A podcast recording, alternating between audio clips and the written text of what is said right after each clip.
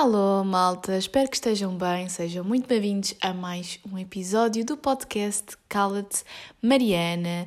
Esta semana já volto ao segundo semestre, já volto às minhas aulinhas, mas neste momento, para mim, é sexta-feira, portanto ainda estou de férias. Um, e tenho aqui vários assuntos para falar com vocês que aconteceram durante estas férias, não é? Portanto, o tema principal vai bater um bocadinho a fazer uma retrospectiva da minha vida amorosa e de eu enquanto rapariga neste mundo bastante machista e vamos bater muito num tema que eu já queria falar há algum tempo, que é ser pick me girl, ok? Porquê? Porque esta semana temos dia 14, ou seja, se vocês estiverem a ouvir isto no dia em que sai amanhã, o Dia dos Namorados. Portanto, tínhamos que ter um tema assim direcionado para isso, já que eu neste momento não namoro, estou solteira. Adaptei um bocado o tema de Dia dos Namorados um, a estas coisas que também estão relacionadas, mas que não são literalmente o amor. Aliás, eu já fiz todo um episódio no podcast sobre hum, o amor. Uh, e eu já nem me lembro bem daquilo que eu disse nesse episódio, mas provavelmente é um episódio demasiado factual e com coisas já bué faladas e bué ditas. Provavelmente já nem me identifico com aquilo que eu estava a dizer na altura, uh, porque muito resumidamente, e ainda não é uma coisa sobre a qual eu estou preparada para falar, mas eu vivi uma relação bastante tóxica nos últimos anos Portanto, eu acredito que aquilo que eu estava a dizer nesse podcast sobre o amor ainda estava muito influenciado sobre a relação que eu estava a viver na altura. Não sei, não faço a mínima ideia, mas provavelmente já não me identifico com isso. Tenho certeza que há muitos episódios, por acaso é uma cena interessante de pensar, mas eu tenho certeza que há muitos episódios que eu já não me devo identificar com aquilo que eu disse, ou com a forma como eu disse, ou com as pesquisas que eu fiz. Um, por isso é que agora eu tento fazer estes episódios um bocado sobre os meus pensamentos, que às vezes podem não fazer muito sentido, mas de facto eu acho que são os episódios com que eu mais me vou identificar. Tipo, estes episódios que eu estou a fazer agora nesta terceira temporada são sempre sobre temas não tão óbvios e não tão. Pronto, é assim, estão a ver? E, e acho que de facto vou me identificar com isso. Mas pronto, muita converseta para não ir àquilo que realmente interessa, não é?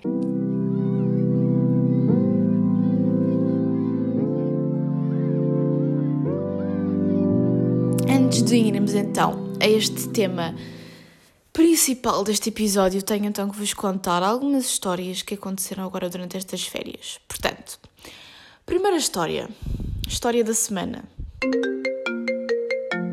Olha, Mariana, tens aí alguma história para contar? Ah, exatamente uma semana atrás eu descobri que deveria ser operada ao ouvido direito. Portanto, muito resumidamente, eu sempre fui uma criança com muitos problemas nos ouvidos. Tipo, eu tinha otitos dia sim, dia sim. Uh, eu lembro-me que quando eu quis furar os ouvidos, um, eu tive que os tirar passado, tive que tirar os brincos e os furos acabaram por fechar passado muito pouco tempo, porque como eu estava sempre a ter otites, aquilo infectava super rápido e pá, não dava para eu ter brincos.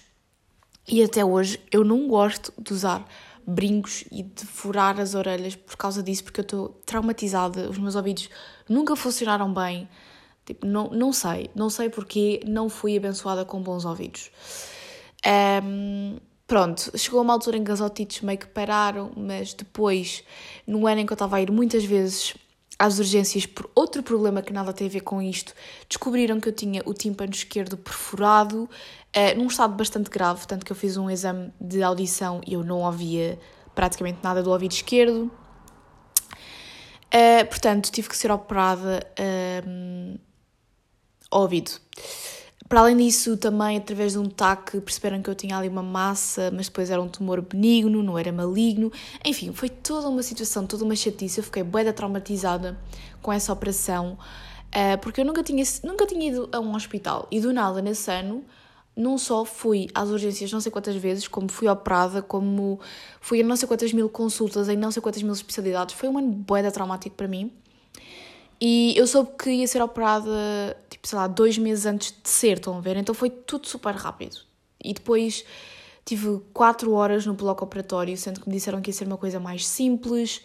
Um, epá, eu odiei a experiência de ser operada, odiei mesmo. Uh, ainda tive com bué dores no ouvido depois da operação. Uh, eu tinha que usar um Epá, como é que eu te explicar isto? É como se fosse um penso à volta da cabeça que me tapava o ouvido. Tive que usar isso, eu não me lembro bem quanto tempo, mas pelo menos duas semanas eu sei que foi. Então eu não podia lavar a cabeça, portanto o meu cabelo estava nojento, tinha que ir lavar o cabelo ao cabeleireiro. Olhem, só stresses. Depois ainda por cima eu fui operada dia, eu lembro-me desta data, dia 22 de junho. Logo, o meu verão foi uma porcaria. Eu basicamente não podia ir à praia, não podia mergulhar, portanto eu fiquei completamente traumatizada. E quando eu descobri há uma semana atrás que eu deveria ser operada ao ouvido direito, a mesma operação, eh, eu entrei um bocado em pânico. Como é que é esta operação? Eles cortam-vos a orelha por trás Há vídeos no YouTube sobre isto. Eu não sei se vocês são esse tipo de pessoas. Eu não sou. Não me faz confusão, vou ser honesta, mas não sou o tipo de pessoas que é maluquinho das cirurgias. Porque há um tipo de pessoas assim. Há pessoas que vão ao YouTube ver vídeos de cirurgias. Tipo, como assim? Mas pronto. Um, mas basicamente eles cortam a orelha por trás, abrem a orelha, estão a imaginar? Uh, conseguem imaginar isto na vossa cabeça e o quão desconfortável isto não deve ser? Uh, abrem a vossa orelha, mexem no ouvido e depois voltam a fechar a orelha. Por acaso eu acho que até tive sorte na cicatriz que eu tenho, porque não se nota assim tanto. Ainda por cima, como é por trás da orelha, uh, o cabelo está sempre a tapar, por isso, em relação à cicatriz, eu não tive muitos problemas. Mas pronto, tudo o resto foi de facto um problema. Uh, entretanto, este ouvido esquerdo ficou bom. A única coisa que hum, acontece é que qualquer som de uma frequência muito alta, tipo muito agudo, eu em vez de ouvir o som, eu ouço um zumbido. Por exemplo, ambulância a passar, eu ouço zumbido. Uh, por exemplo, o barulho das portas a fechar do metro, eu ouço zumbido. Tipo, faz-me confusão qualquer som. Não é alto, porque se forem sons graves, altos, não me faz confusão, mas qualquer som agudo, percebem? Uma pessoa a gritar ao meu lado faz-me bué da confusão. Lá está, quanto mais fina a voz da pessoa for, mais confusão me faz. Um, e eu, pronto, há uma semana marquei uma consulta uh, com um otorrino, assim de. de rotina, para perceber como é que estavam os meus ouvidos, porque eu já vou explicar o que aconteceu há uns meses que me fez querer marcar esta consulta. E até hum, disse ao médico o, este problema, que a única coisa que eu estava a sentir com o ouvido esquerdo era isto, e ele disse que é normal após uma reconstituição do tímpano, a nossa audição não ficar exatamente como era. É normal, porque o nosso ouvido não está como era. Portanto, há certas frequências que eu posso ter deixado de ouvir, há outras que eu posso ter passado a ouvir. Isso é uma coisa normal. Um, desde que eu sinta que estou a ouvir bem, é o mais importante. E se for operada, eu vou ter que fazer um audiograma, portanto vamos descobrir se eu ando a ouvir bem ou mal, né? Pronto, mas então porquê é que eu vou ter que ser operado ao ouvido direito? Há uns meses atrás eu uh, tive duas otites seguidas no ouvido direito. Pá, não sei o que é que se andou a passar. Tive otites no ouvido direito, era uma coisa que eu já não tinha há anos. Uh, boeda incomodativa na altura. Uh, isto foi logo no começo da faculdade. E eu, na altura, fui às urgências, porque, olhem, curiosamente, estava em casa do meu ex-namorado uh, e do nada tenho uma dor, mas uma dor enorme, enorme, enorme no ouvido direito, uma coisa estúpida. Eu já estava com uma confusão no ouvido, mas estava em casa dele e senti mesmo, pá, não sei, parecia que alguma coisa tinha explodido no meu ouvido. E eu estava com otite, tanto que eu andava com um papelinho no ouvido, eu andava a ir à faculdade com um papelinho no ouvido, porque escorria permanentemente líquido. Eu nem tinha muitas dores, durante estas otites que eu tive, eu não tive muitas dores, foi mesmo mais o incómodo de eu estar sempre a deitar aquele pus típico de otite. Pronto, uh, e então depois de ter essa dor fui diretamente para o hospital e na altura disseram-me que uh, tinha hum, rompido um tímpano, rompido, furado, não sei, o tímpano direito. Portanto, eu já tinha há uns anos furado o tímpano esquerdo, tinha furado o tímpano direito, mas foi uma coisa mínima, tipo um buraquinho de nada. Um, e a médica disse que não havia necessidade de eu ser operada, porque no ouvido esquerdo o, o, o furo com que aquele estava tipo, era demasiado mau. Uh, eu basicamente, pronto, lá está, estava a ouvir mesmo muito pouco. Enquanto que no ouvido direito, o furo que eu tinha, e não, opa, não sei se isto é um termo certo, furo no ouvido, não é furo, né? é um rompimento do tímpano, um buraquinho que eu tinha, um, não era suficiente para me baixar muito o nível da audição. Pronto. Uh, só que, pá, eu fiquei um bocado assustada com aquilo e disse na altura à minha mãe, pá, se calhar marcamos. Bem, desculpa lá que tivemos aqui uma interrupção do meu irmão. Eu tenho que passar a gravar o podcast quando estou mesmo completamente sozinha em casa e quando sei que ninguém vai chegar, porque senão eu sou sempre interrompida por alguém nos episódios. Mas pronto, como eu estava a dizer, então, eu disse à minha mãe epá, se calhar eu sentia-me mais confortável em marcarmos mesmo uma consulta só para ver se de facto um, está tudo bem, um, não é preciso ser operada. Pronto, enfim, para ter a certeza.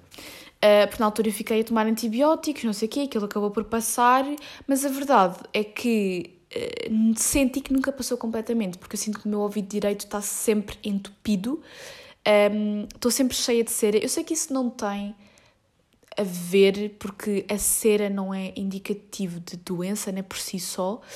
Um, eu nem sei bem porque é que a cera se forma. Eu já ouvi dizer que é por uma questão de limpeza, mas lá está, é um bocado estranho o meu ouvido direito estar sempre entupido, enquanto o esquerdo, que é o que foi operado e que supostamente está bom, um, não está entupido, né? Ah, eu não vos disse, mas na altura em que eu fui operado ao ouvido esquerdo, o médico disse logo que o meu ouvido direito também não estava excelente, lá está por estes anos todos de ter tido muitas, muitas otites.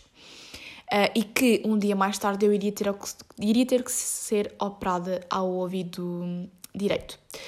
Uh, portanto, eu também fiquei com aquilo na minha cabeça, percebem? Por isso é que eu queria muito marcar uma consulta. Foi uma experiência mesmo traumática, aquela operação. Ah, eu nem vos contei, eu queria dizer isto há bocado.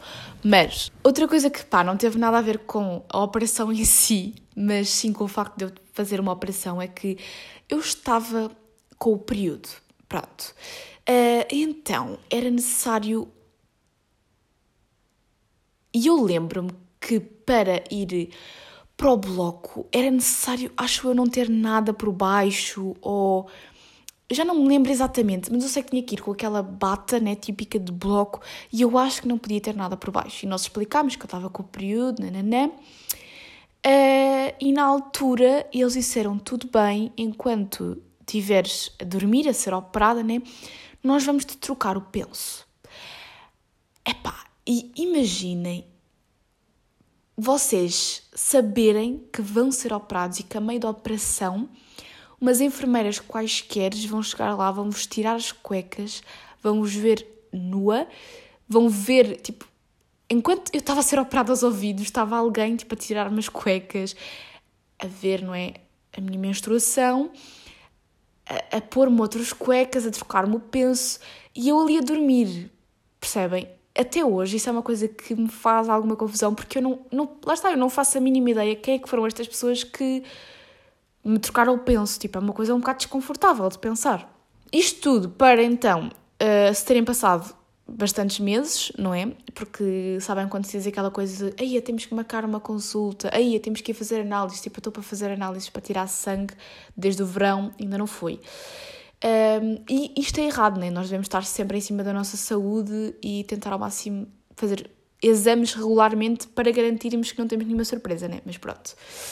Um, e só agora em fevereiro é que tive então a tal consulta e o médico basicamente disse-me que a escolha era minha, ou seja, de facto o buraco que eu tenho não é algo que me impeça de viver no sentido em que eu não vou ouvir as coisas tão bem.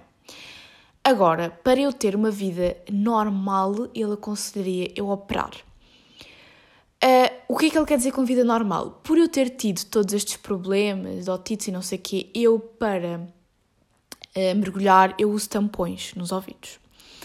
Uh, então, ele diz que para eu ter uma vida normal, uma adolescente normal e não ter que estar sempre preocupada em ter que pôr os tampões para ir à água, um, deveria operar. O problema é que eu sei que ele não me pode garantir que, mesmo operando, uh, eu vou poder mergulhar sem os tampões. Porque já o outro médico tinha dito que uma coisa não tem nada a ver com a outra. Porque o que é que acontece se eu mergulhar sem os tampões? Automaticamente otites, percebem? Por isso é que eu os comecei a utilizar. Um, e sempre utilizei. Eu não me lembro de mergulhar livremente, percebem? Não me lembro de mergulhar sem tampões. Para tomar banho eu não uso porque a água não entra ali tão diretamente e se entrar eu já sei que vai sair dali pus, percebem? Um, portanto tenho sempre esse, esse cuidado. E depois limpo o ouvido uh, e epá, lá está, estava-vos a dizer, esse problema da cera há bocado. Isto, pá, isto é um bocado nojento, né? Falarmos sobre cera, mas toda a gente tem cera e supostamente não se deve uh, limpar a cera com o cotonete. Aliás, a própria caixa dos cotonetes está lá a dizer não enfiar no ouvido, apesar de toda, toda a gente o fazer, porque é uma forma de garantirmos que, pelo menos externamente, ele está minimamente livre de cera. O problema é que nós a pormos lá dentro, ele vai empurrando a cera para trás e é assim que muitas vezes se dão perfurações de tímpano é uh, com a cera e com o cotonete a enfiarmos lá para dentro. Ou seja, eu deixei de usar cotonetes, nós nem sequer temos cotonetes aqui em casa depois de ter tido todos os problemas com o ouvido. Mas como é que é suposto eu limpar corretamente os meus ouvidos se eu não posso usar cotonetes? Porque depois eu fui a essa consulta e, quando ele chegou ao ouvido direito disse, bem, eu nem consigo ver nada porque está cheio de cera. Então ele pegou lá no aspirador, começou-me a tirar cera que nunca mais acabava, a minha mãe estava comigo, disse que ele tirou ele, ele, a minha mãe disse que não sabia como é que o, o ouvido, o tamanho do ouvido podia ter tanta cera lá dentro, com a quantidade de cera que ele tirou, e que ele estava-me a fazer uma impressão do caraças.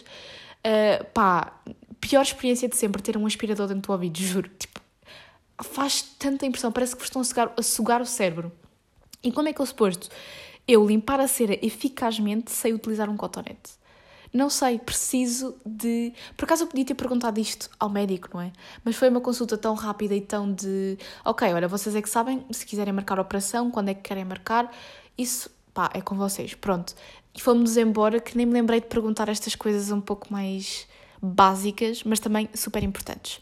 E portanto, eu agora estou neste dilema: sou operada, não sou operada, porque se for operada não quer dizer que fique boa, um, e se for operada, posso ter que passar por toda a experiência traumática que já passei. E depois, se for operada, quando é que vou ser operada? Porque eu não quero ser operada no verão e perder outro verão. Um, não quero ser eh, operada durante a época da faculdade e depois estar aí para a faculdade duas semanas com a cabeça toda atada e se calhar cheia de dores.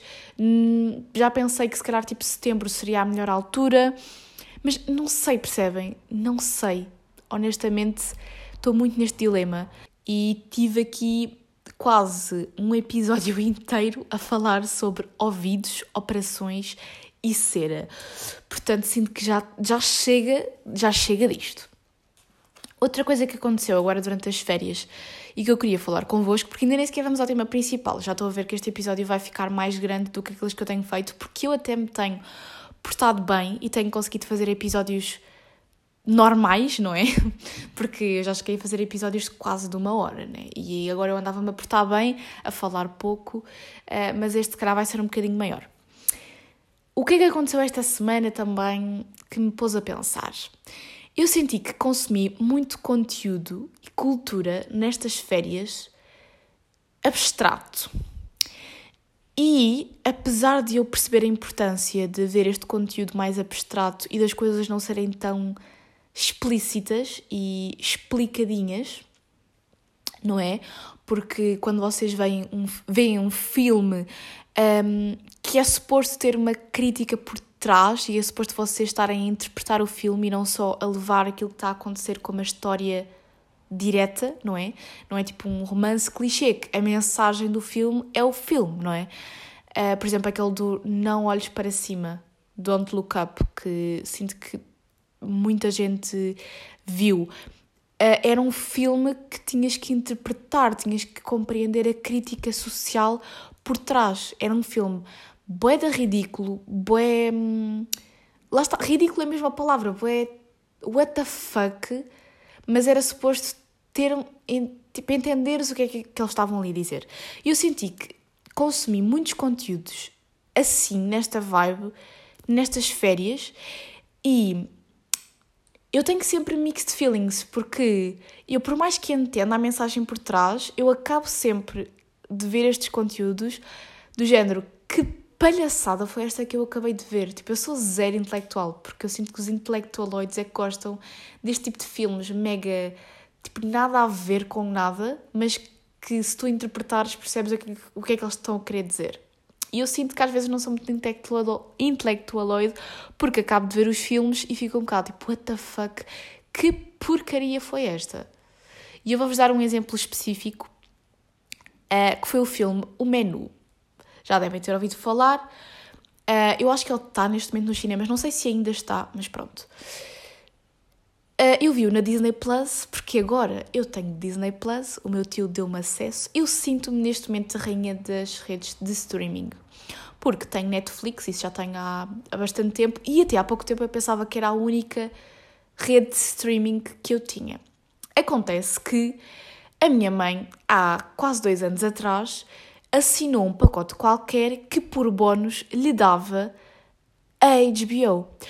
Portanto, eu há dois anos que tenho HBO e a minha mãe, como não sabia o que é que aquilo era, nunca nos disse. Portanto, eu andei a ver Euphoria, por exemplo, uh, em sites piratas quando eu tinha a HBO e não me aproveitei dela. Yeah. Mas pronto. Uh, ah, estavas a dizer, descobri que tem a HBO, o meu tio deu-me a Disney Plus, que ele hum, usa para ver com a minha prima de 5 anos, uh, e deu-me a senha dele, portanto já vamos em 3. No Natal, a minha mãe comprou, comprou a Apple TV, portanto também tenho agora acesso à Apple TV.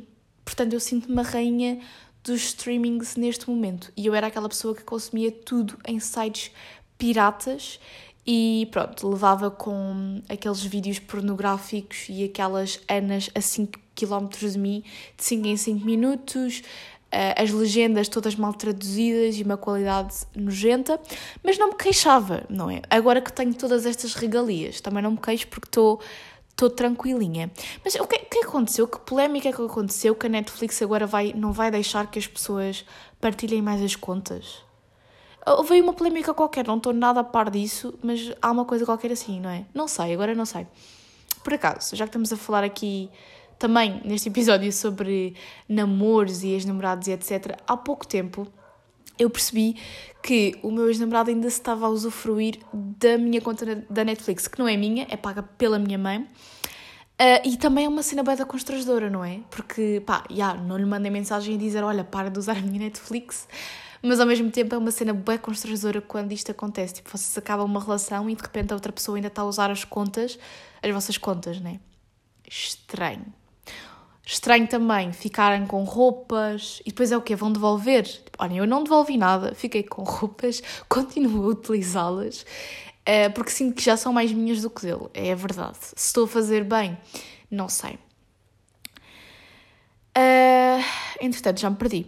Ah, e portanto, isto tudo para dizer que havia então o filme O Menu, que é um filme meio. É um, eu sinto que aquele filme não tem um género específico, porque aquilo tanto tem partes de comédia, como tem partes de terror, como tem partes de suspense. E se calhar eu vou dar spoilers do filme, portanto, se vocês ainda não viram e querem ver, passem esta parte à frente. Mas é um filme com mistura de muita coisa. E em que basicamente uh, há uma data de pessoas que são pessoas tipo, estão a ver, que são estereótipos que vão uh, experimentar um menu mega requintado de um chefe super conhecido numa ilha. E basicamente aquele menu, tipo, o filme todo passa-se uh, com o chefe a apresentar este seu menu mega especial, mega característico, estão a ver? Um, e acontece que os pratos que ele vai apresentando não são pro propriamente só comida, e sim formas artísticas, se é que podemos chamar isto formas artísticas, de apresentar o seu menu, porque tipo, há um prato em que um dos seus cozinheiros se mata, Um, se alguém tenta fugir dali, cortam-lhe os dedos. É pá, não sei. O filme é boeda estranho. É bué, é literalmente bué estranho. Vocês estão a ver aquele filme e estão o tempo todo, what the fuck, o que é que está a passar na, na tela da minha televisão? O que é que eu estou a ver? Curiosamente, foi um filme que eu não achei nada secante, é um filme que vos prende bastante. E vocês chegam ao final e ficam tipo, what the fuck, o que é que foi isto que eu acabei de ver? Porque basicamente todos eles morrem, menos uh, uma rapariga que não era suposto estar naquele jantar, que foi como acompanhante e que não é um estereótipo como aquelas pessoas da alta sociedade são. Ou seja, qual é que era tipo a mensagenzinha? Era, já, yeah, as pessoas da alta sociedade são bem hipócritas e pronto, e vai, ao longo do filme vocês vão percebendo porque é que cada uma das pessoas que está ali tem problemas ou merece o destino final que é a morte. Um, vocês vão percebendo isso. Menos a rapariga que é super simples, que não é nada daqueles menus de degustação tipo, para ela comer um cheeseburger estava um, bom. Um, e lá está. O filme é boeda maluco, tem esta mensagem e eu não sei se gostei ou se não gostei, tipo, sendo honesta. E parece que tinha um bocado a pressão de gostar, eh, até porque vi a Sara Vicário a falar sobre esse filme nas histórias dela. E ela disse que amou, que passou a ser um dos filmes preferidos dela, uh, fez lembrar muito Parasitas. Eu ainda não vi o Parasitas, quero ver, mas sinto que se vai bater muito também num filme bué da maluco com uma reflexão por trás. É, é aquele tipo de filmes que quando vocês acabam de ver, vão à net pesquisar as críticas e a mensagem por trás do filme.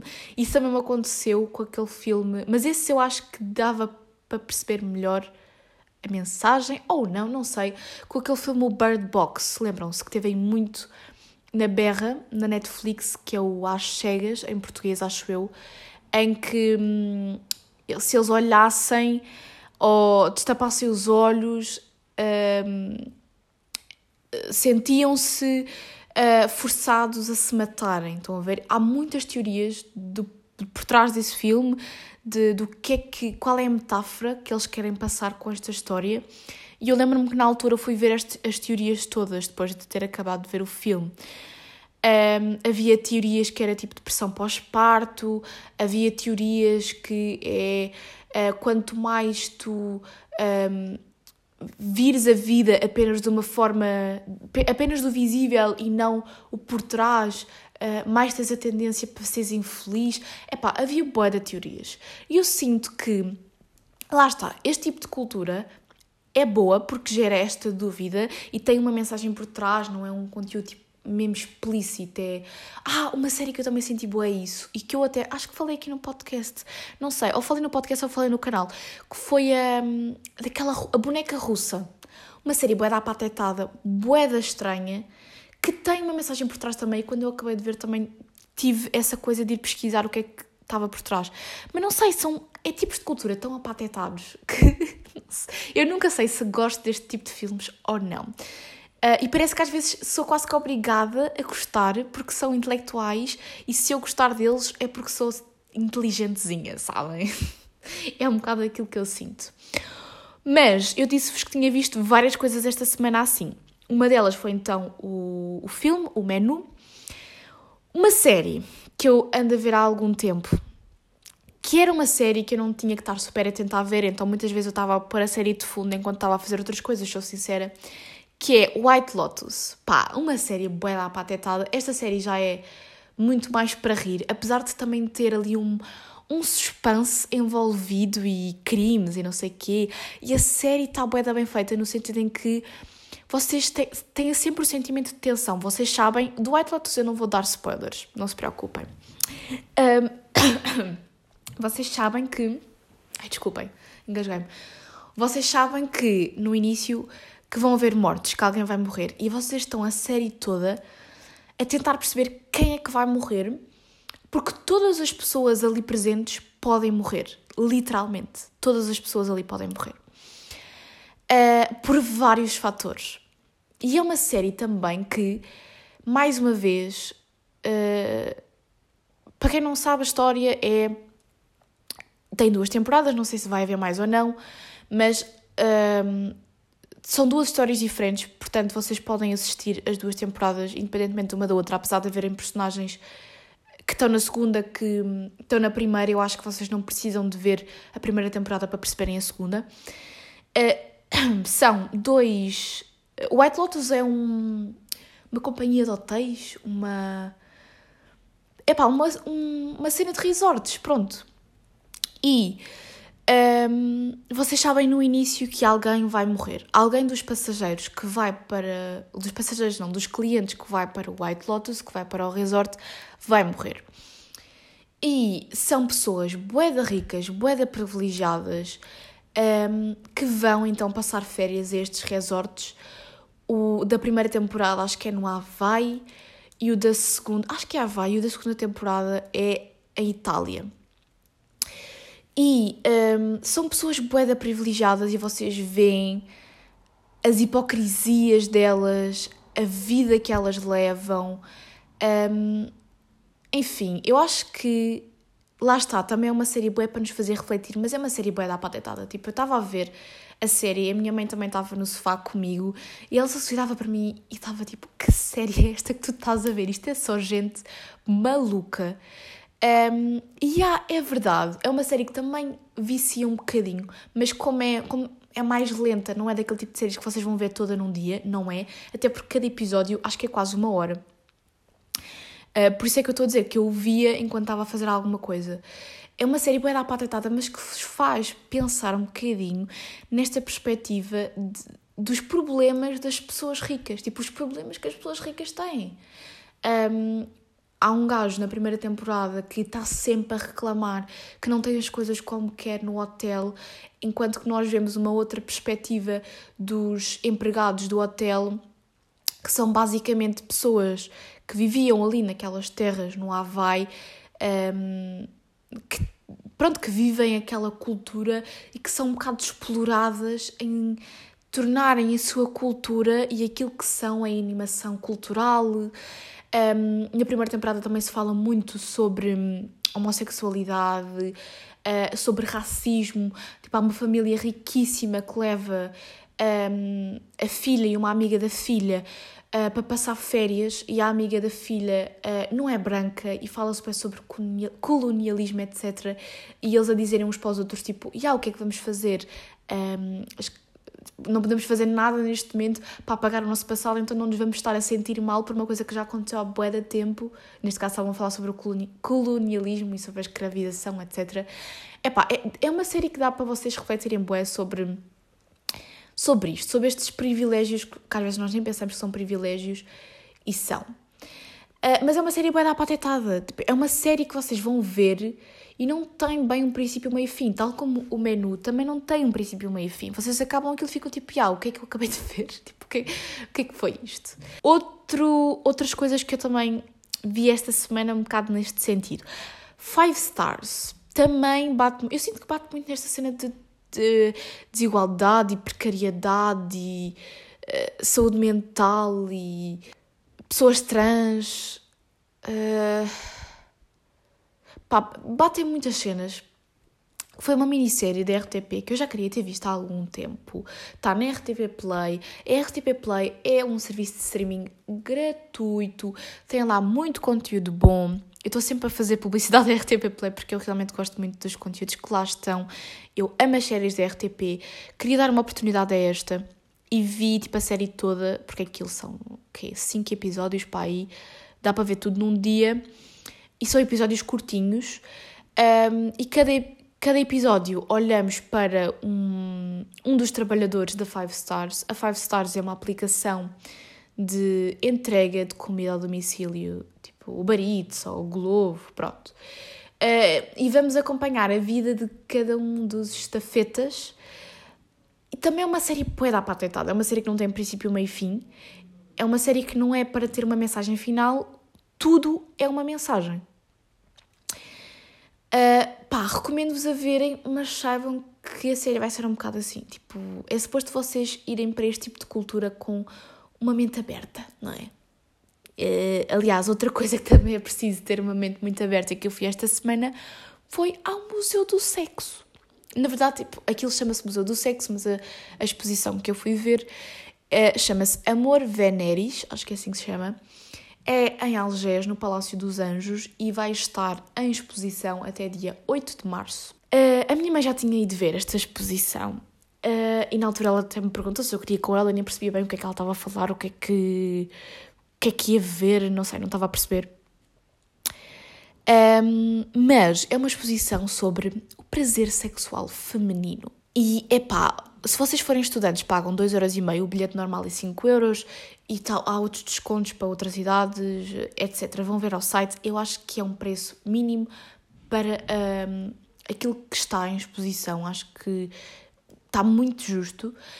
Um, e é uma experiência um bocado moderna, talvez. Vocês têm que ir mesmo para lá com a mente aberta, porque vocês vão ter uma perspectiva sobre o prazer sexual feminino que se calhar não estavam bem à espera. Tipo, eu não quero dar spoiler do que é que vocês vão ver lá dentro, porque eu acho que, lá está, eu não tinha a mínima noção do que é que aquilo era lá dentro, eu tinha visto algumas imagens, sabia que hum, ia ver certas coisas, mas não estava à espera daquilo que depois foi. Portanto, eu acho mesmo que vocês têm que ir ver, mas aquilo é muito moderno, no sentido em que vocês primeiro veem conteúdo explícito. Um, vocês ouvem coisas estranhas. E o que eu achei mais estranho neste museu, e eu como estive a gravar vlog nesta semana até falei sobre isso, eu acho que o museu está muito fixe, acho que a exposição está muito boa e acho que nos faz pensar muito sobre o quanto o prazer sexual feminino, feminino é muito... É dado, é dado a ele muito menos importância do que é dado ao ao prazer sexual masculino, porque como durante muitos anos se ensinou às raparigas, e ainda hoje se ensina, que tudo o que é tipo sexual é para afastar, não é? Tipo, se for preciso, os pais nem querem que as raparigas saibam bem o que é que é o sexo, porque isso implica que elas o façam, não é? Como se isso fosse assim, não é? Acho que é importante haver sexo, é educação sexual, não para tipo, chamar pessoas para fazerem sexo, mas sim para o fazerem de uma forma segura, consciente. Um, enfim, e realmente aproveitarem, não é? Porque há muito aquela coisa dos pais para os filhos, então, quando é que, quando é que vais aí ter a tua primeira vez? Tens que ter, não é? Não, não podes esperar até, até, até, até muito tarde, os gajos têm que, têm que se satisfazer, mas as miúdas não. Como há sempre a possibilidade de engravidarem, que eu acho que é tipo o maior problema, para os pais eh, das filhas saberem o que é o sexo e de, pronto, e, e outras coisas ligadas à sexualidade, uh, eles preferem não, não dizer o que é que é, não informarem as filhas sobre que decisões tomar, não serem um porto seguro para elas. Um, o que eu acho que só piora as coisas, não é? Porque acho que informar, tipo, nunca fez mal a ninguém, muito pelo contrário, não é? Mas pronto, enfim, isto é toda uma outra discussão. Mas acho que mostra muito essa perspectiva de um, o quão se é desvalorizado o prazer. Ah, porque eu estava a dizer, um, dá-se muito mais valor, lá está, ao prazer sexual masculino, porque para as raparigas é melhor nem dizermos que aquilo dá prazer, é melhor dizermos que aquilo dá dor, ou porque ainda podem fazer isso, ainda podem ser umas, umas vadias, ou ainda podem engravidar, e ai meu Deus. Um, então, incentiva-se os rapazes a fazerem, mas as raparigas não. Vamos proteger as nossas florzinhas de, de estufa, não é? Como se depois acontecer o desastre de, da rapariga engravidar, a culpa ter sido só dela e não também do rapaz, não é? Pronto. Mas pronto, enfim. vão ao museu, mas saibam que têm que ir de mente aberta, que vão ver conteúdo explícito e que, ah, o único problema que eu sinto que está ali naquela exposição é o staff é muito constrangedor. Porque eu fui com uma amiga minha, éramos praticamente só nós na exposição, então dava bué de silêncio, nós a andar de uns corredores para os outros, porque aquilo é super interativo, não é tipo aquele típico museu de palavras na parede e leiam e pronto. Não, é um museu interativo. Um, bué de silêncio, imenso staff em todas as salas a olhar para nós e depois eles devem estar ali o dia todo meio que sem fazer nada, não é? Porque aquele staff não está ali a fazer nada. Então dão-lhes um livro para a mão e eu sinto que eles passam o dia a fingir que estão a ler aquele livro para se tornar menos constrangedor esta cena de nós a passar de uma sala para a outra e eles ali a olhar para nós e, e pronto, e estamos a ver conteúdos um pouco tipo, íntimos, não é? Uh, Epá, é mega constrangedor. Tipo, nós a tentar falar e comentar aquilo que estávamos a ver e a ir de uma sala para a outra e de repente estavam tipo três pessoas a olhar para nós. Super constrangedor. Acho que não havia necessidade.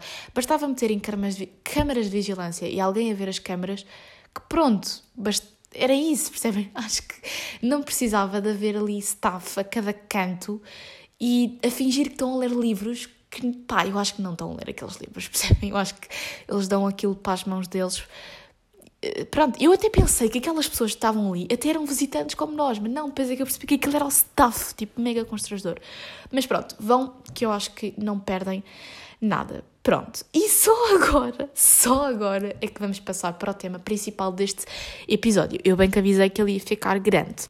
Antes disso, queria só dizer que a pergunta da semana é em relação ao, a este conteúdo que temos que estar de mente aberta. Tipo, digam-me aqui embaixo a vossa opinião sobre isto. Vocês preferem conteúdo mente aberta apatetado, mas que têm que fazer um esforço para entender o que está por trás? Ou não, preferem tipo conteúdo que vos diga explicitamente na cara o que quer dizer? Digam-me aqui embaixo na caixinha do Spotify. Se não quiserem dizer, mandem -me mensagem dê-me ideias de temas que vocês gostavam que eu falasse, enfim. Conversados sobre a pergunta da semana, vamos então passar ao tema, uh, fazendo então uma retrospectiva do que é que foi a minha vida amorosa. A minha vida amorosa foi uma seca. Eu também tenho 18 anos, portanto eu sinto que ainda tenho toda uma vida e sinto que não é preciso estar aqui a pôr uma boa pressão para ter alguém e para ter uma vida amorosa. Como eu já falei aqui convosco, há essa pressão, tipo, oh meu Deus, tens 30 anos e ainda não arranjaste ninguém. Tipo, parem só de chatear as pessoas. Tu não, te, a outra, tu não tens que ter uma pessoa na tua vida para ela ter significado, não é?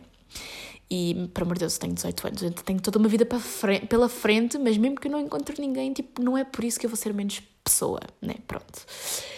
Um, mas a verdade é que foi muito muito seca até agora, porque eu apenas tive uma relação, uma relação bastante tóxica, como eu vos disse ainda há pouco, e essa pessoa foi a única pessoa com que eu experienciei tudo o que havia para experienciar amoroso. Pronto. Nunca tive outra experiência antes, tipo, tinha aqueles namoradinhos, que aquilo nem é bem namoradinhos, não é? Um, e eu sinto que quando falo disto com as pessoas, elas não concordam comigo, mas pelo menos até aos 5 anos eu lembro-me perfeitamente que toda a gente namorava com toda a gente. Só que quando eu falo sobre isto com as pessoas, dizem-me que não era assim. Que parece um bocado que eu é que passei um infantário que era meio como orgia, mas não era assim. Porquê? Porque naquela altura nem beijinhos. Ai, credo. Naquela altura nem beijinhos se dava. Então, quando eu digo namorar, era tipo. Ai, virar-se para outra pessoa e dizer: Olha, queres namorar comigo? Um, e na altura eu lembro-me que os rapazes faziam competição para ver quem é que tinha mais namoradas. Então eu lembro-me perfeitamente de um amigo meu na altura ter 10 namoradas. 10 namoradas no sentido em que ele perguntava se queriam namorar com ele e elas diziam que sim e pronto, e namoravam e estava feito. Era assim que era na altura. Mas quando eu falo disto às pessoas, elas dizem que isso não aconteceu com elas. Portanto, isso, cara, só aconteceu comigo na minha escola. Mas pronto, depois uh, passamos ali para o primeiro ciclo, já não há esta cena de termos mil e uma namoradas, mas também ainda não é namoros a sério. Se calhar damos tipo uns os primeiros bate-chapas e, e pouco mais, não é? Acho eu, porque depois eu ouço histórias de pessoas que estavam muito mais para a frente é que assim nestas idades eu fico tipo, meu Deus, na altura, tipo, na altura eu, eu nem sabia o que, é era um beijinho, quanto mais tipo fazer o que vocês estão para aí a dizer. Mas pronto, não vamos fazer slut shaming, tipo, cada um teve o passado que teve, eu acho que há idades mínimas para certas coisas, mas percebo que nem toda a gente tem esse pensamento e tem esse historial. Enfim, continuando. Um, eu acho que até contei esta história no podcast que eu fiz sobre o amor. Mas eu lembro-me que houve uma passagem bué brusca de ser ok ter-se 10 namoradas para, yeah, se calhar não podemos ser 10 namoradas, se calhar temos que ter um namorado. Um, e houve pessoas que não acompanharam esta passagem, tanto que eu lembro-me bem da bem de uma amiga minha namorar com outro amigo meu. São tudo pessoas que eu ainda falo hoje em dia. Um, por acaso, eu hoje vou ter um jantar com a minha turma do primeiro ciclo. Vamos re, re, rever-nos. Há pessoas ali que eu já não vejo há bué da tempo, portanto, próximo episódio do podcast sinto que vou ter bom conteúdo para falar sobre como é que correu este jantar. Uh, porque quando eu tenho este tipo de eventos, a minha ansiedade social dispara. Então eu estou há bué da tempo a pensar como é que eu me vou... Tipo, será que as pessoas vão gostar de mim? Será que... Percebem? A ansiedade social aqui a falar. Será que uh, eu vou estar estranha? Será que... Para vocês terem uma noção, sempre que eu tenho um encontro com alguém que eu não estou muito à vontade ou que eu não conheço muito bem, o meu primeiro pensamento é: será que eu cumprimento a pessoa com dois beijinhos ou não? Porque eu não sou muita pessoa de cumprimentar com dois beijinhos, para ser honesta. Então, eu na minha cabeça sei que pessoas da minha vida é que, eu, que vão querer que eu as cumprimente com dois beijinhos e que pessoas é que não vão querer, que é o que eu prefiro, que não me cumprimentem com dois beijinhos, tipo, não Pá, acho boeda awkward, boeda awkward, não, não vos sei explicar. Então, depois do Covid, ainda fiquei mais com esta cena.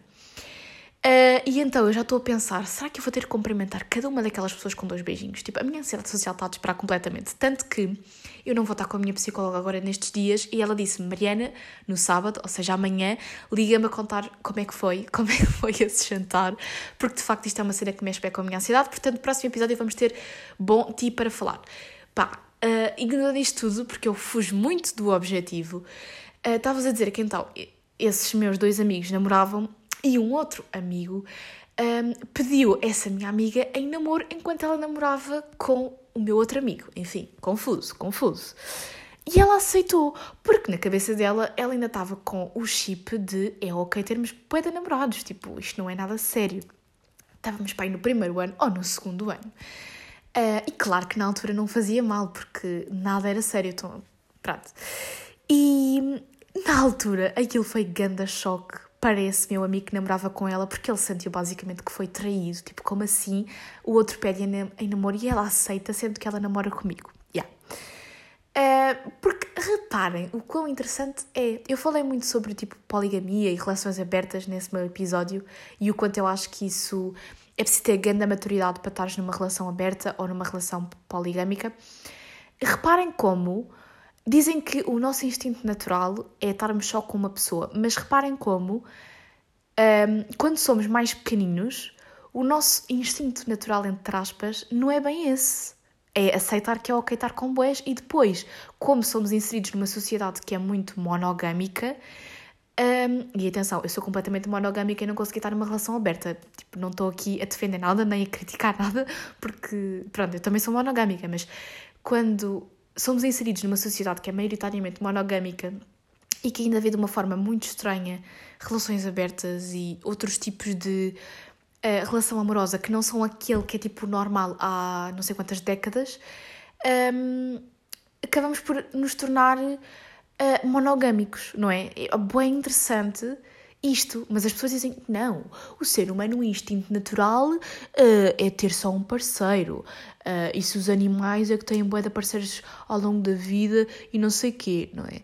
Mas sinto que isso é uma ideia que já está a ser bué desconstruída, tanto que antes se dizia que nós tínhamos que chegar com uma pessoa para toda a nossa vida e hoje em dia sabemos bem que isso raramente acontece. Enquanto antes as pessoas ficavam com uma pessoa para o resto da vida por obrigação, hoje tu, quando estás a perceber que a relação não está a funcionar, terminas. E isto não era uma cena, nem no tempo dos reis não havia esta cena tipo, já, yeah, a relação não está a funcionar, bora terminar. Não, tipo, tu casavas com a pessoa e ficavas para sempre com ela, muitas vezes nem decidias que era com ela que querias estar e por isso é que depois tipo, havia boé de traições. Mas pronto, não é nada sobre isto. Lá está, eu estou a desviar-me completamente do tema. Eu acho que é mais uma vez porque eu se calhar não estou muito confortável em admitir aquilo que eu vou admitir neste hum, podcast. Ai meu Deus, já estamos com 50 minutos de episódio. Ok. Mariana, foca-te e vai direto ao assunto. Um, pronto, isto tudo para vos dizer então que houve uma evolução e há uma evolução na forma como nós vemos o amor e como nós vemos as relações. E eu, já, tive esses namoradinhos, pá, tive, sei lá, eu tive pai, uns seis ou sete desses namoradinhos que eu acho que nem, nem, nem beijinhos lhes dava. Tipo, eles perguntavam se eu queria namorar com eles e eu dizia que sim, e pronto, e pouco mais. E não havia nada de beijinhos nem nada, nem sabia o que, é que era gostar de uma pessoa, nem sabia o que, é era gostar deles, nem. Eu não sabia nada. Uh, e até ao meu décimo ano, eu nunca tive então assim tipo uma relação séria. Se bem que, tipo, vamos ser sinceros, também há boa da malta que tem relações tipo no sétimo, oitavo, nono e acha que isso é uma relação bem séria e eu não sei se muitas vezes é, tipo, eu nem sei bem. Tipo, a relação que eu tive, pronto, eu considero que foi séria, mas eu nem sei bem a partir de que idade é que se pode considerar relações sérias, porque se calhar há pessoas que a ouvir e vão estar a dizer como assim, tiveste uma relação séria no décimo ano? Que seriedade é que pode ter sido? Pronto. Uh, a minha relação começou no décimo e foi até ao primeiro ano de faculdade. Pronto. Uh, e aquela malta que namora tipo desde o sétimo ano e já tem tipo 20 e tal anos. Meu Deus, meu Deus. Eu invejo essas pessoas, mas eu não sei até que ponto é que isso funciona assim tão bem. Porque as pessoas mudam tanto ao longo da adolescência que é bué difícil uma relação continuar a dar nos mesmos. Obviamente que não, não dá nos mesmos moldes, mas é bué difícil a relação ser aquilo que era quando tu estavas no sétimo ano e só querias era bazar da escola para ir comprar gomas pá, yeah, yeah, isto agora fez-me lembrar. Bem, eu estou mesmo completamente a desviar o tema. Fez-me bem lembrar também aquele TikTok que agora anda aí, bué, famosinho, daquelas, daqueles putos. Tipo, pá, a gaja está no sétimo ano e está a dizer que comeu não sei quem, que comeu não sei quem. Eu nem sabia o que é era comer alguém no sétimo ano, pá, por amor da santa. Vocês já viram esse TikTok de certeza? Pá, boeda chocante o quanto as coisas hoje em dia estão muito mais rápidas do que na minha altura. Mas já. Yeah, uh, não vou dizer que não tive também aquelas crushzitas que nunca resultaram em namoro. Uh, tive, mas eu, muito honestamente, até à pessoa com quem eu tive de facto seriamente, não é? Ao meu ex-namorado, eu sinto que nunca tive de facto uma crush real. E vamos entrar aqui na parte em que eu me vou expor um bocadinho. Porque eu, olhando para trás, e vocês façam também essa reflexão enquanto estão a ouvir este episódio, olhando para trás, vocês gostavam realmente daquelas pessoas, achavam as pessoas interessantes ou queriam apenas que as pessoas gostassem de vocês de volta? Não é? Um bocado ali para alimentar o ego. Porque eu sinto que todas essas crushes que eu tive, uh, pá, coisas mesmo vergonhosas, que olho para trás e penso, meu Deus, Mariana, o que é que te andava a passar pela cabeça na altura? É pá, eu não sei tipo, o que é que eu gostava nessas pessoas. Eu acho que eu só achava na minha cabeça que tinha que ter um crush porque era uma coisa de rapariga ter um crush. Então eu escolhia tipo um gajo um bocado aleatoriamente. Yeah. Sinto bué isso. Sinto que até ao meu ex-namorado eu nunca tinha de facto gostado de ninguém, nem sabia tipo, o que, é que era gostar de alguém e pelos vistos também continuei sem saber, porque embarquei ali numa relação tóxica, portanto, claramente eu sei muito pouco sobre o amor, como vocês podem perceber. Um, e sinto que tinha comportamentos bué de pick me girl. Bué mesmo. Então ali no meu sétimo e oitavo ano, eu sinto que eu era uma pick me girl autêntica. Eu olho para trás e envergonho-me envergonho imenso das atitudes que eu tive. Eu sinto que toda a gente teve assim uma fase que olha para trás e pensa porquê que tu eras assim tão estúpida, tão estranha? O que, o que é que se passava na tua cabeça na altura? E eu nem vos sei explicar porque é que eu tinha estas atitudes pick me girl, mas olhando para trás, eu sei que as tinha. Eu sei que as tinha. Eu. Pá, isto é tão vergonhoso de dizer, por isso é que eu estou tão desconfortável em falar sobre, sobre isto. E eu só me apetecia chegar às pessoas e pedir desculpa por estas atitudes, mas faz parte ter estas atitudes estúpidas e olhar para trás e reconhecer isto é sinal de que eu amadureci. Pelo menos quero acreditar que sim mas eu chegava, tipo, a olhar. Eu lembro-me disto, tipo, pessoas que eram da minha turma na altura vão se lembrar disto. Eu chegava a olhar fixamente para rapazes que eu não tinha interesse nenhum. Eram. Lá está, tipo, eu não tinha interesse nenhum. Chegava a olhar fixamente para rapazes só porque sim. eu não, não sei porque é que eu fazia isto. Eu parece que, lá está, é bué a pick me girl. Eu parece que fazia isto para chamar a atenção masculina. Ia dizer feminina, não, masculina. O que é que é uma pick me girl? Vamos aqui ao dicionário. Uma pick me girl é uma pessoa que tenta ser diferente para impressionar os homens. As pick me girls vão constantemente um, tentar chamar a atenção do público masculino. E há toda uma trend no TikTok que já não está tão agora, não é? Já foi de há uns meses atrás, mas de pessoas a fazer hum, vídeos do que seriam exemplos de Pick Me Girls. De certeza que vocês já viram esses vídeos, pois eles metem aqui no site alguns exemplos, tipo, Yeah, I just have so many guy friends because they're so chill and not catty, like literally every girl is lol. Um,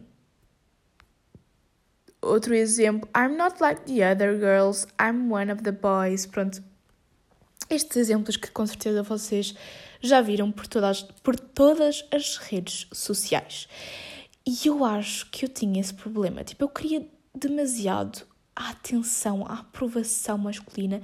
Eu não sei bem se era porque eu de repente estava a ver um, que pessoas à minha volta que tinham tido o mesmo percurso que eu tinham embarcado em relações mais ou menos sérias, não é? Porque naquela altura, relações sérias, cof, cof, um, e achava que eu também tinha que ter isso, então tinha que procurar atenção masculina. Mas imaginem, se vocês estão a ouvir isto e vocês têm este tipo de comportamentos, que, atenção, a conclusão deste episódio vai ser que todas somos pick me girls e não há assim tão mal em ser pick me girls, mas se vocês têm este tipo de comportamentos e estão a tentar refletir porque é que os têm,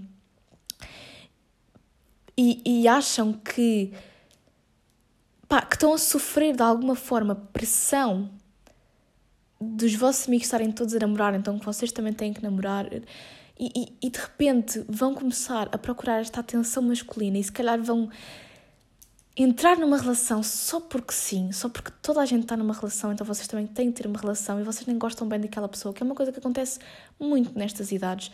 Epá, é muito pior. Tipo, esqueçam, não há pressa para nada, tudo a seu tempo. Um, porque eu agora olho mesmo para trás e penso, porquê que eu era assim? Tipo, eram meus amigos, porquê que eu fazia aquelas coisas? Porquê que eu olhava fixamente? Porquê que eu tinha atitudes tão pick-me? Eu acho que, lá está, a sociedade, voltamos à sociedade, tem um papel também muito, muito importante nesta questão de nos tornar pick-me's, porque eu sinto que qualquer rapariga e qualquer pessoa no geral é pick-me. Nós estamos numa sociedade em que queremos e trabalhamos para a aprovação dos outros, para nos senti sentirmos que pertencemos a algum sítio, por mais diferentes que vocês sejam e por mais evoluídos que vocês sejam, todos nós gostamos que gostem de nós. Todos nós queremos atenção de alguma forma. Uns no nível mais saudável do que outros, não é? E as mulheres, como eu também já falei aqui no episódio que fiz sobre a rivalidade feminina, também desde sempre são ensinadas que devem chamar a atenção dos homens e que devem se portar bem para serem escolhidas por um homem. E sabemos toda essa ideia e vão ouvir esse meu episódio se vocês não ouviram porque eu também falo muito sobre um livro que li e amei, que é As Raparigas de Papel. Um, que olhem também, é uma história boa da apatetada sobre um tema que depois nós podemos refletir a partir dessa história apatetada, por acaso.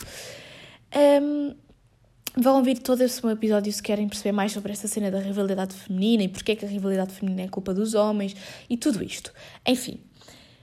Portanto, todos nós somos um bocado pick-me's e Pick Me Girls, porque também há Pick Me Boys, mas pronto, vamos falar aqui mais nesta questão das Pick Me Girls. Agora,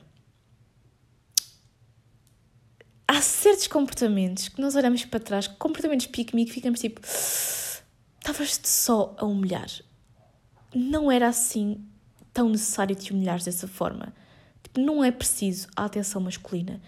Não é preciso, tu consegues ser bem, feliz, independente, independentemente de um homem, independentemente de estares a namorar, não é? E como, lá está, era o que eu estava a dizer há bocado, nos põe esta ideia na cabeça de que tu tens que arranjar alguém, e não sei o quê.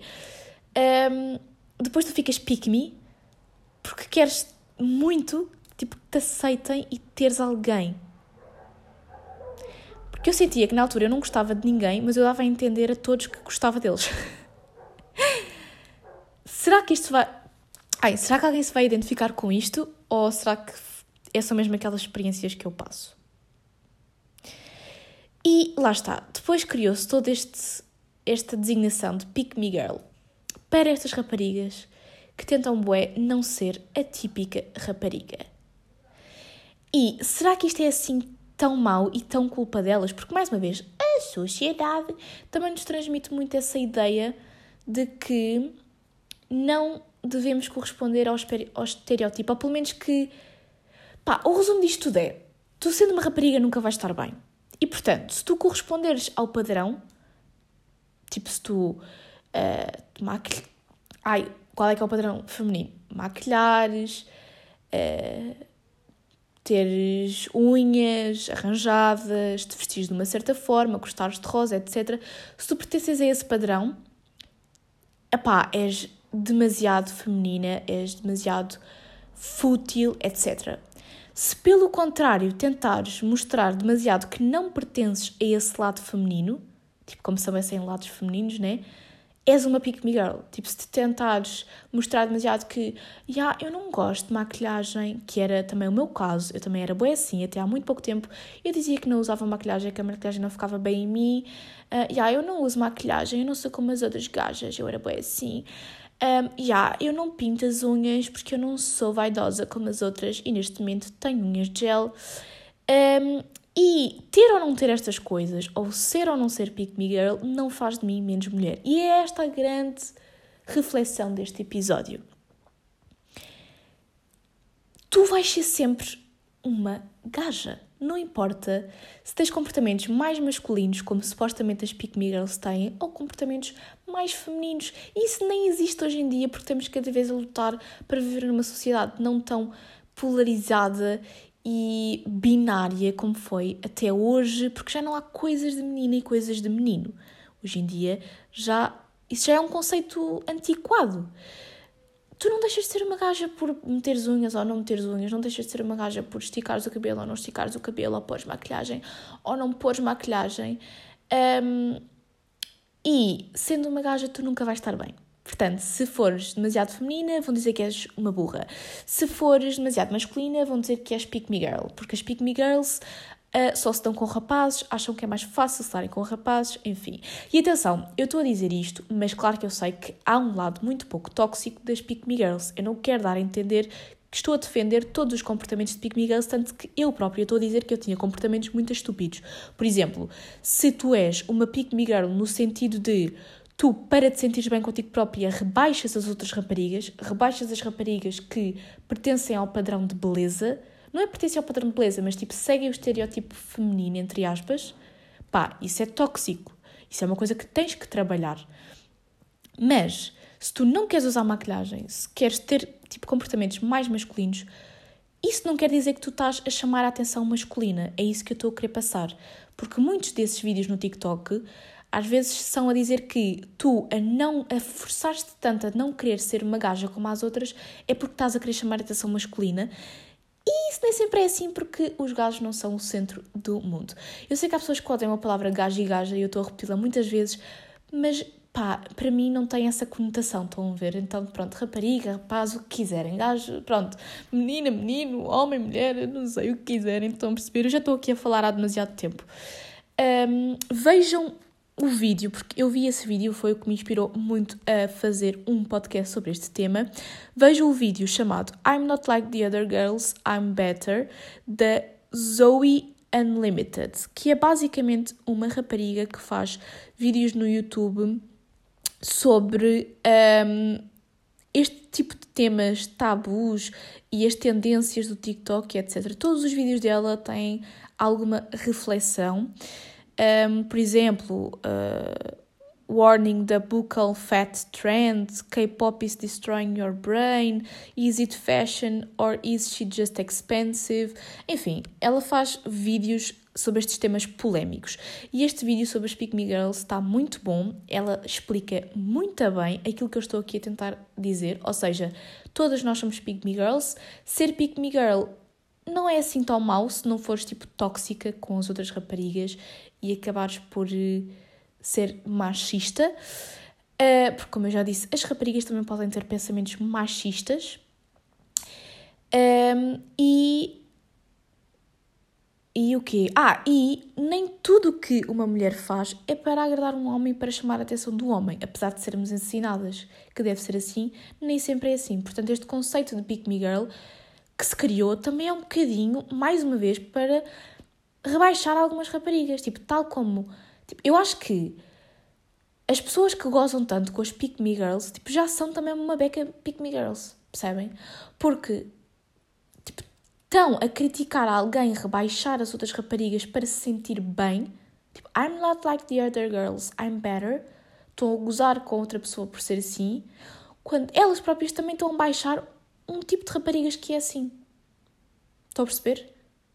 Portanto, resumo deste episódio, somos todas pick me girls. eu não sei se esta reflexão ficou bem explícita para vocês, se vocês estão a perceber aquilo que eu estou a querer dizer com isto. Um, também gostava muito de saber a vossa opinião em relação a este assunto, mas lá está, vejam o vídeo dela, porque eu sinto que ela explicou bem melhor do que eu uh, expliquei aqui. Um, e reflitam um bocado sobre isto, sobre esta cultura também da pick me girl e bora atacar as pick me girls em vez de se calhar tentarmos perceber porque é que elas são assim.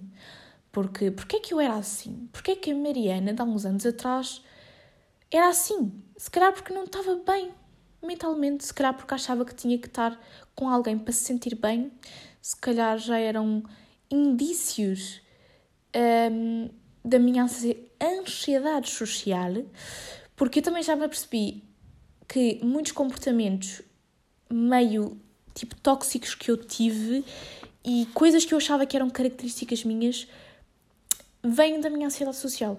Por exemplo, eu descobri que eu partilhar demasiado sobre a minha vida e às vezes, tipo, eu não conheço a pessoa de lado nenhum e eu, se calhar, sou capaz de contar tudo sobre a minha vida, não é? Um, não faço aqui no podcast porque eu não sei quem é que vai ouvir isto, mas se calhar se eu vos encontrasse, tipo, individualmente na rua, tipo, alguém que ouve o meu podcast, eu se calhar contava pormenores e cenas bué específicas sobre mim que outras pessoas têm boa dificuldade em partilhar. E eu achava que isso era uma característica da minha personalidade uh, para depois vir a descobrir que é uma característica minha por eu não gostar da rejeição e não querer ser rejeitada. Eu partilhar tudo sobre mim para garantir que a pessoa não me julga assim muito. Estão a ver? Tipo, eu partilho tudo porque eu estou a contar uma história e não quero que a pessoa ache mal de mim. Então adiciono mais pormenores à história e conto mais sobre mim para a pessoa perceber porque é que eu fui assim. Tal como eu estava. Um, a falar com vocês agora em relação a, a, a, quando eu era muito pick me girl. Tipo, eu tinha que adicionar mais detalhes que era para vocês não acharem mal de mim. E isso tem muito a ver com a minha ansiedade social. Se calhar eu queria muito ser aprovada por outras pessoas, por isso é que eu era tão pick me girl, porque eu tinha muito medo daquilo que as outras pessoas poderiam achar de mim. Então era espalhafatosa para que as outras pessoas não achassem tão mal de mim, sendo que assim é que elas acham mal de mim. Estão a perceber? Mas já, eu já estou a falar há imenso tempo. Um, sinto que vocês já perceberam o meu raciocínio. Se não perceberam, mandem-me mensagem. É um tema fixe, gostei deste episódio, ok? Gostei deste episódio, gostei do que falámos aqui hoje. Claramente, demasiados temas para um só episódio. Claramente, eu já estou aqui a falar há uma hora, portanto, claramente vou-me ter que calar. Espero que tenham uma boa semana e é isto. Beijinhos!